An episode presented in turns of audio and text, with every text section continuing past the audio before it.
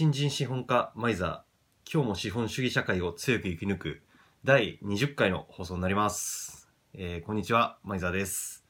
えーこの放送では私マイザーが、えー資本主義社会を生き抜く上で大切だと思うことや、えーき感じたことなどについて、えー日々お話ししていきたいと思います。はいということで第今日20回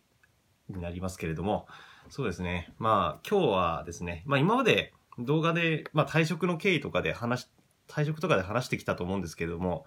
まあ、まずですねあの私が、えーどういうパワハラを具体的に受けてきたかっていうのはちょっとまだあんまり詳しくは話してなかったかなと思うので、まあ、それについてお話ししたいと思います。はい。うん、そうですね。まあ、で、これで、まあ、いろいろ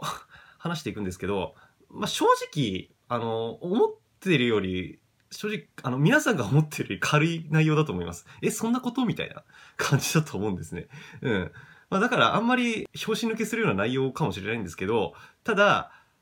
こういう内容で、で、ちょっと、この後実は、あのいろいろ今、ちょっと勉強中で、あのこういうパワハラでもいけんじゃないかっていうので、ちょっと確信持てそうな感じなところまで行ってて、で、そっから、どう倍返ししていこうかってことまで考えていて、で、ちょっとまあ、その前に、どういう被害をまず受けてたのかっていう内容について今日はお話ししたいと思います。じゃあ内容としますと、まあ大体ですね、3つぐらい挙げられますかね。はい。で、まず一つが、同じ書類を何回もやり直しさせられるとかっていうことですね。うん、これはですね、例えば、あの、業務目標を書かせる紙とか、あるじゃないですか、皆さんに。あの、例えば四半期ごとに、あの、あの四半期ごとになんか今期のあのこの四半期の目標何か。でそれに対して達成度がどうかとか。なんかなんか多分書かせると思うんですよどの会社も、まあ、民間企業とかだと。うん、でなんかそれを書くってなった時に今までの上司とかだったら、まあ、せいぜい手直しやったとこして、まあ、一回なんかここをこういうふうに書いてねとかこここういうふうに書いてくださいねとかって言われたらああわかりましたっつってこう書き直すじゃないですか。で出したらもう大体承認終わりって感じでで済んでたんですよ。その今までの上司だったら。でところが出向が終わってあのもあの元の会社に入ってあのちなみにあのどっちも出向元のあの自分が就職した会社の人で出向先の会社の人じゃ上司じゃないんですよ。あのあくまでその業務目標を評価するのはその出向先じゃなくて出向元のもともと自分が新卒で入った会社の人がそれを評価するってあの承認とかするっていう立場なのでなのであのどっちも同じ会社の人なんですね。うん、であのそれまでのその出向する前まで担当してた自分の元のあの自分の会社の上司に関してはあの特にそういうのをうるさく言わなかった。うん、普通にあのまああこれで OK みたいな。うんあのちょちょっとここ直した方がいいからここを直してねって言われてそれああ分かりましたって言って直してそれで直したら全然何も文句言わずにそのまま承認っていう感じで終わってたんですよ。でそれがあのなんか出向終わって元に戻ったら、まあ、上司も変わっちゃったわけですよ。でそのその上司があの前に言ったネチネチ系パワハラクソ上司であのでその最初のネチネチ系パワハラクソ上司のその攻撃っていうのがそれなんですよ。業務目標の紙を何回も書き直しさせるっていうのが最初の攻撃でしたね。うん。で、あの、なんか、例えばですけど、こう書くじゃないですか。で、そうすると、なんか、えっ、と、書いたことが、例えば、なんだっけな。あの、何々や何々っていう、何々に参加するみたいな。例えば自分が書いたのは、あの、なんとかの開発業務や、あとは勉強会に参加して、まあ、スキルを上げていくみたいなことを書いたんですよ。まあ、正直、あの、適当に書きましたよ、正直自分も。ただ、そういうふうに書いたんですよ。そしたら、そのクソ上司は、なんかそれを見て、これって日本語おかしくない？だって、あの、なんとかの開発業務、業務と、なんか勉強会っていうイベント、だからイベントと業務っていうのはどう、あの、何お同じものじゃないあの、同列のも、何ななんか同、同質のものじゃないっていう。なんか、違う次元のものを、何、なんか何々や何々に参加するって言った時に、なんそのやっていうのは、なんか同じものを並列する、同じようなもの、種類のものを、同種類のものを並列するものだよって、だから、あの、そういう日本語なのに、あの、勉強会とえー、業務っていう二つのものをなんかな、なんか異質なものを並べてるからおかしいみたいなこと言ってるんですよ。なんかでも、え、まあ、まあ、その同質なものを並べるっていうのは理解、わかるんですけど、でも別に、業務と、あの、な、なんだ、あの、業務と、なんだっけ、えっ、ー、と、勉強会に参加するって、要は英語で言ったら、あパ、 partici、pa、participate in 何々 and 何々。まあ、っていう感じですよ。な、何々と何々に参加するっていうことで、別に業務に参加するとも言いますし、しあのー、勉強会に参加するってどっちも参加できるものじゃないですか。だからどっちも参加できるもので、まあそういう意味じゃ同質のものなので、それを何々や何々に参加するって並べても別に一番おかしくないかなって。まあ、もしかしたらちょっと自分国語苦手な方なので間違ってるのかもしれないんですけど、ただ別にそこまで指摘されるほどの日本語じゃねえんだけどなーって別にそんな、自分はそう思うんでしょ、正直。うん。だって別に英語だって英語に英訳してってそういうふうになんか略されたところで別におかしい英語じゃないじゃないですか。あ partici、pa、participate in なんとか、 and、なんとかって言って、その and、and が嫌なんですその日本語の場合は。何々や何々に参加するっていう。うん。で、それでなら、なんか、どっちも参加できるものっていうことで並べたっていう感じでやったんですけど、なんかそれが、どうやら気に入られないらしく、まあそれ以外にもネチネチ言われたんですけど、まあそのうちの一つでそういう重箱の包み包む、つつく系、そういうなんか、うん、細かいことをつついて、なんか、おかしいだなんだって。でもおかしいっつって、いや、おかしくないと思いますっつったって、いや、でもおかしいんだって言ったら、もうそれ上司が、まあそ、そういう場合って上司が全て正しいってなるじゃないですか。その会社の組織っていう、あの、構造上。あの、あの、馬、これは、馬、馬を出してきて、これ鹿だ、ん鹿を出して馬だろって言ったんか、どっちかわかんないですけど、例えば鹿を出して、これは馬だろっつったら、はい、馬ですって言わなきゃいけないっていうのが会社じゃないですか。うん、なんか、そういうクソクソなルール、クソなルールあるじゃないですか。なんかそういうことなんですよね。うん。で、だから、うん、だかそういうのをなんかつっついてきて、うん、まあ、それ以外にもいろいろネチネチ言われて、まあ、それで何回もそれ、そのくだらない、あれですよ、その業務目標の書類だけで、まあ、それやるごとに面談っていうのをやるんですよ。やるんですけど、その面談を自分の場合、他の人はなんか1回かそこらで終わるのに、自分だけなんか3回とか4回とかやらされて、あの、先月からやらされて、んで、しかも他の人はなんか30分ぐらいで普通終わるものなのに、自分だけなんかそれに対して1時、1回あたり1時間それで使うんですよ。なんかこれ絶対おかしいじゃないですか。うん。なんか意味がわかんないっていうか、さすがにそこまで変なこといくらなんでも自分書いてねえぞって思うし、ななんでそんな、自分だけそんな必要に当たるのかなっていうので、ま、まずそれが一つですね。うん。で、もう一つが、えっ、と、あれですね。あの、テレワークの申請をしたんですよ、自分。あの、まあ、正直あの、そういうクソ上司がいるので、もう顔も見たくないので、まあ、ぶっちゃけ会社行きたくないんですよ。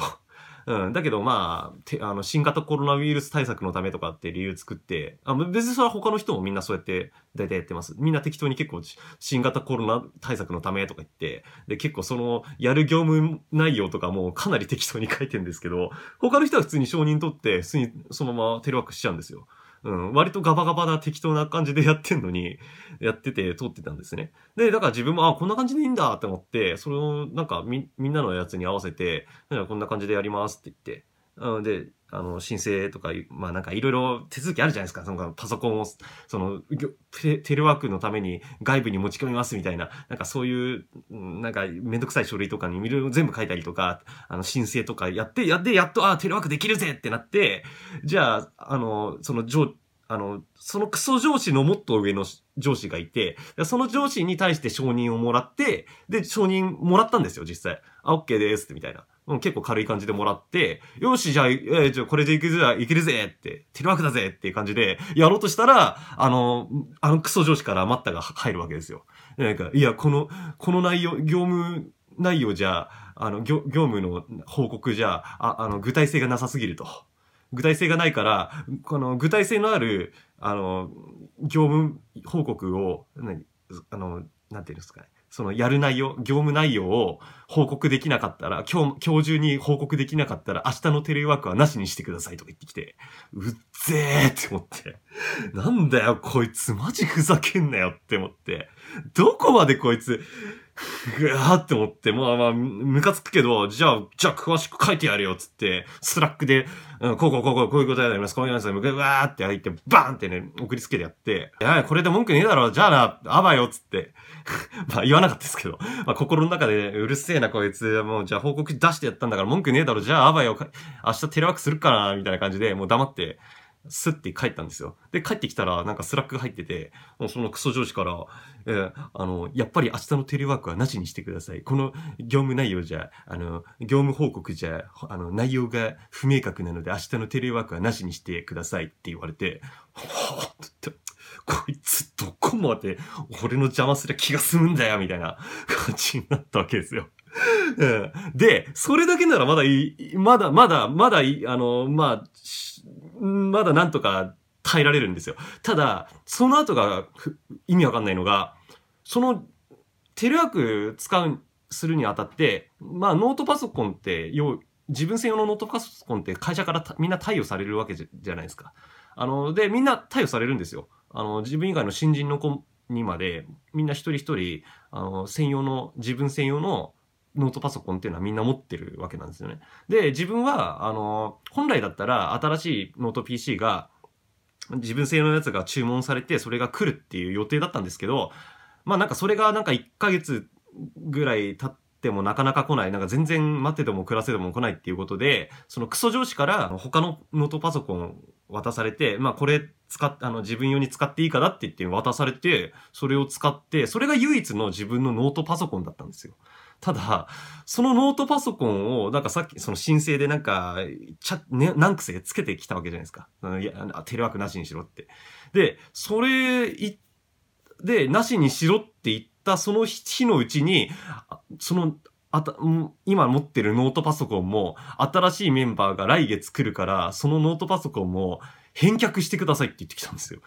いや、でも自分、それ返却したらノートパソコンないわけですよ。うん。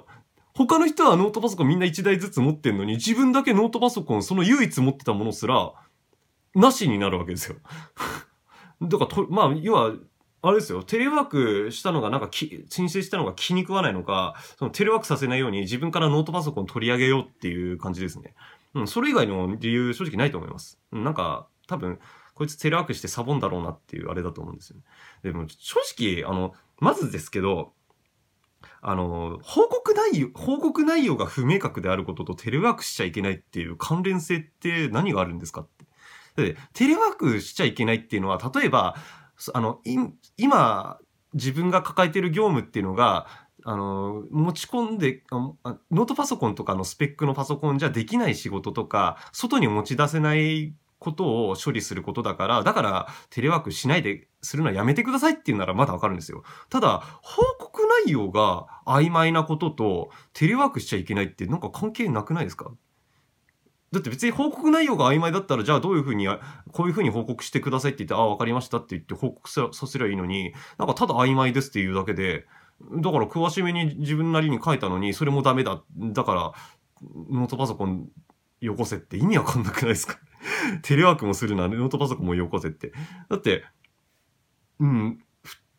通、いや、だから考えられることとしては報告内容不明確だから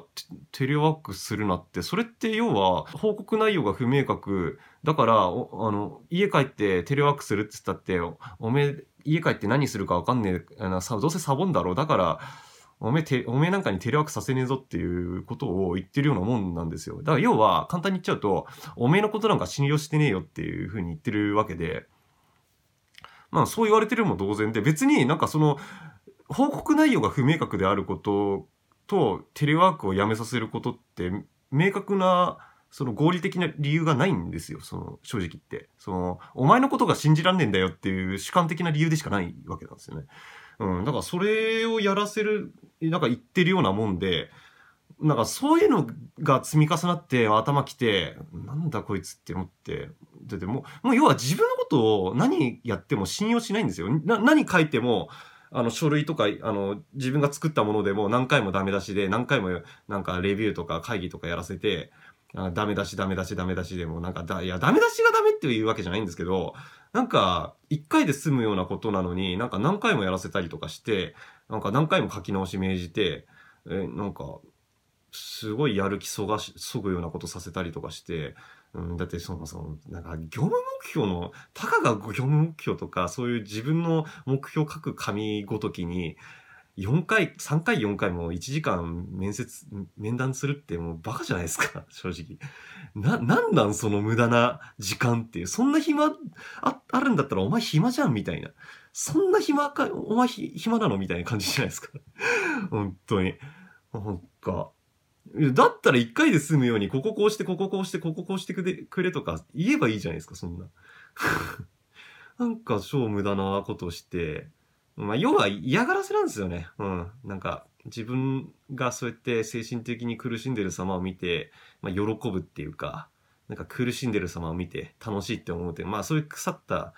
人間なんだろうなっていう。でもなんかそれって指導のない範囲内っていうふうになんか見なされやすいじゃないですか、一般的には。なんかそういうのをうまいこと利用して、なんか自分の優越感っていうかそういうのを満たすっていう多分人間だと思うんですよね。まあ悲しい、悲しい人間だと思うんですけど、うん。まあなんかで、ただそういう、なんか自分のことを信用しないで、なんか嫌がらせみたいに、そういう何回もなんかやらせたりとか、そういう妨害、妨害まがいのこと、あパソコン取り上げたりとか、そういうなんか、陰湿なことやって、やるようなやつのもとで、これ以上働きたくないなって、まあ、あの、出向から戻って1ヶ月もしてない、1ヶ月経ったか経たないかぐらいなんですけど、そういうのって。もうそれで、あ、もうこれでこのまま2、3ヶ月この後続ける。もう1年とかじゃなくて、もうこの後1ヶ月2ヶ月でも伸びる方がもう無のもう無理だなっていう思って、もうあ退職しようってなっちゃったんですよね。あ、でも、ただ退職する前に一応、なんていうか、取れる手段は取ろうって思って人事に相談して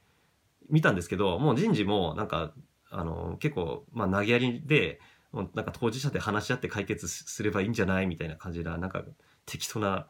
会社で、もうなんか日和見主義的な会社だったので、もうそれで、あ、もうこの会社はダメだってなって、退職を決意したわけなんですよ。で、こっから3つ目なんですよね。あの、こっから3つ目で、あの、退職を決めるってなったら、まあ退職するじゃないですか。する前に、有給って取得するじゃないですか。で有給取得するってなった時に、あの、有給妨害を受けたわけですね。その、そのクソ上司から。はい。で、あの、どういう、まあ具体的にどういう内容だかっていうと、まああの、自分は、あの、有給が結構、あの、出向してた時のクソゆるふわホワイト企業で、しかもテレワークでやってたので、もうバンバン有給余らせてたわけですよ。で、有給が、えー、23日間持ってたわけですね。ということは、えー、12月って、あの、平日が20日間、あの、あれですね、年末休みとか除いたら、平日が20日間あるわけですね。だからその20日は丸々使えるんで、まあ1ヶ月は丸々有給で埋められると。で、残り3日間を、えー、11月の段階で3日間使おうっていうので、それでもう有給全消化でやめてやるっていう、あの、方針でやってたわけですね。はい。で、それをやったんですよ。で、まあそのクソ上司にも、あの、退職しますって。で、有給も全部取りますって。で、11月は3日間、この人、この人、この日に取りますって言って、で、その退職の打診した時は、普通に、あの、それは、あまあいいですよっていう感じで言ったんですよ。最初は。で、ところが、あの、一応自分の抱えてるタスクの中で、なかなか終わんないやつっていうか、トラブってて、なかなか終わんないやつがあって、で、それの、なんか、あの、その計画、今後どうやって進めていくかみたいな計画会議みたいな、なんかそういうのをやった時に、があって、で、それであの自分とそのクソ上司と他のなんか先輩社員2人みたいな感じでやってて、で、そこでちょっとパワハラまがいなことをされて、で、有給取得妨害の現場ですね、そこが。で、えっ、ー、と、具体的にはどういうことをされたかっていうと、私が、まあ、辞めると。あの、マイザーさんが辞めるっていうことで、ちょっと皆さんにちょっと共有しておかなきゃなりませんということで、で、その辞めるにあたって、あの、3日間、11月に関しては、あの、休みを入れたいと。それで有給を全部消化したいっていう感じなんなんだけれども、でも、この業務が終わんないと困る、困ると。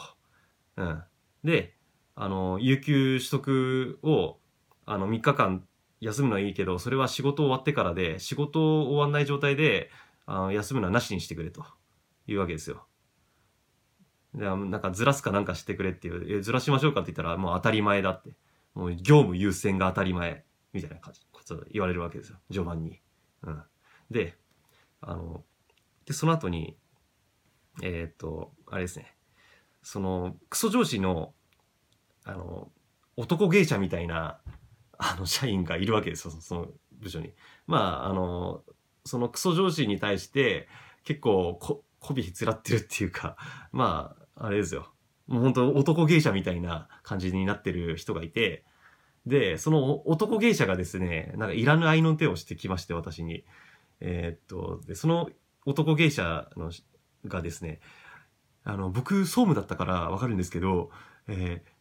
そういう、なんか、確かに、あの、労働者は有給を取得する権利はあります。ただ、えー、あの、会社は、もし、あの、業務があの、を命令してるっていうことであって、それで、業務を命令していて、その業務が終わらないって、終わらないよう、あの、有給を取得することによって終わらないっていうことであれば、あの、会社は、その有給を、取得を拒否する権利があるんですよね。とか言ってきて、いや、そんな法律実際ないんですよ。あの、労働者、あの、多分時期変更権のことを多分彼は言ってるとは思うんですけど、時期変更権、会社の持ってる時期変更権っていう、まあ、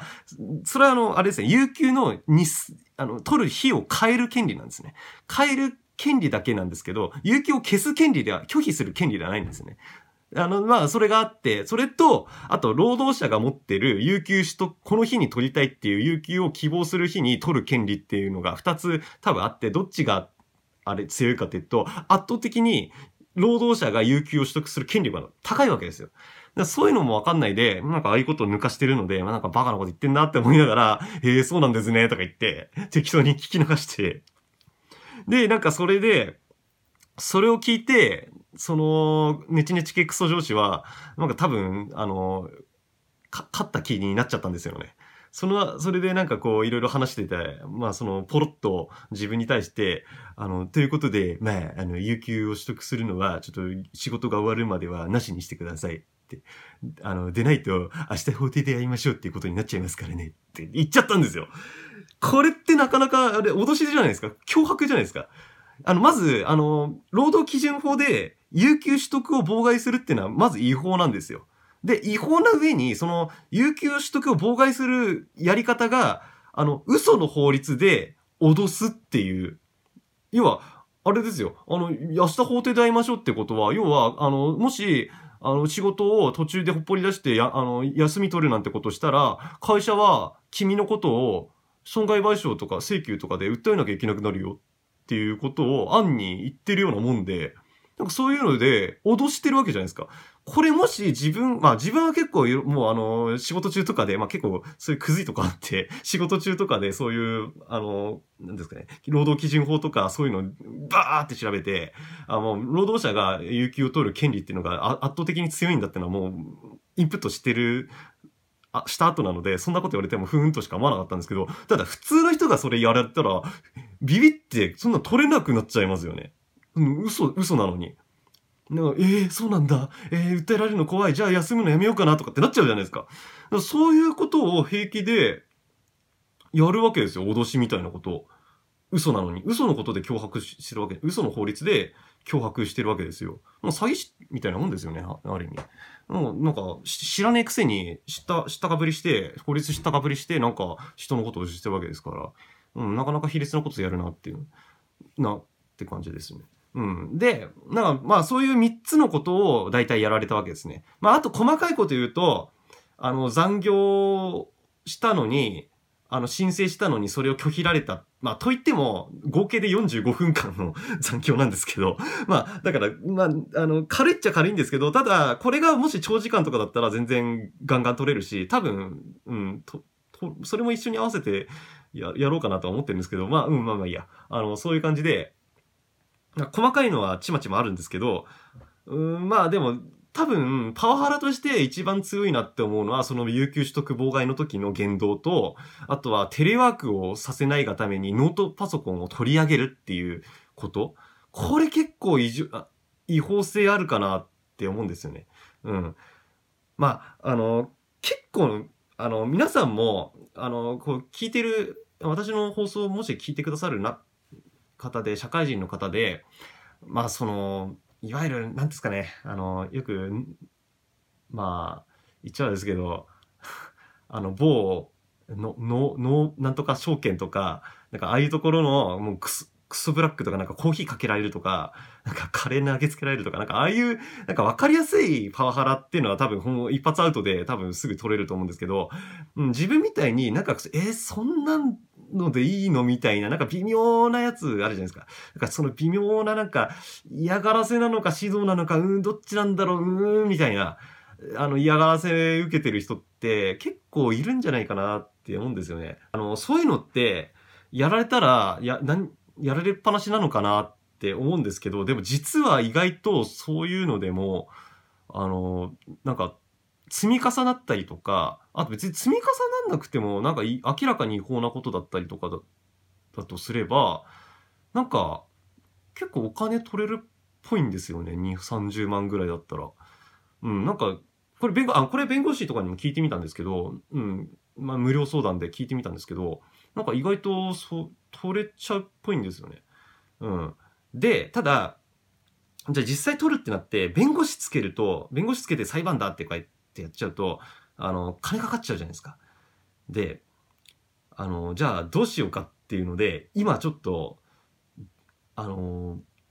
激安で、そういうのを取り戻す方法っていうのを今日ちょっといろいろ調べてて、うん。で、結構いい方法が見つかったので、それを、まあ、うまくいくかどうかはちょっとわからないんですけど、まあ、仮に失敗したとして、失う金そんなに、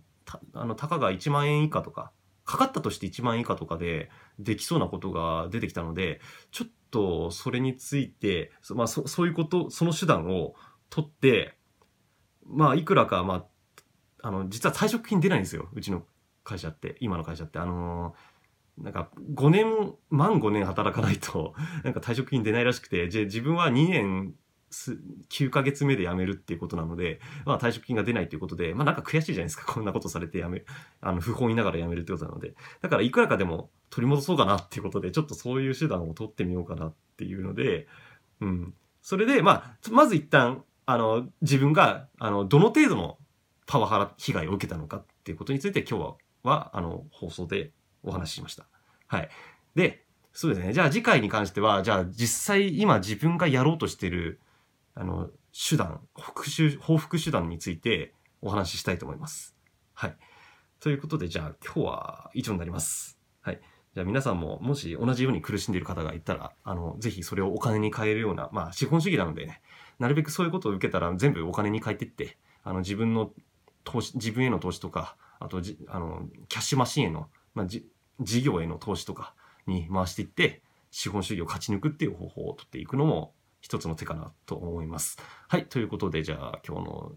放送は以上になります。はい。じゃあまた次回は復習ほ、あの、復習方法、報復手段編ということで、またお話ししたいと思います。それではまたさよなら。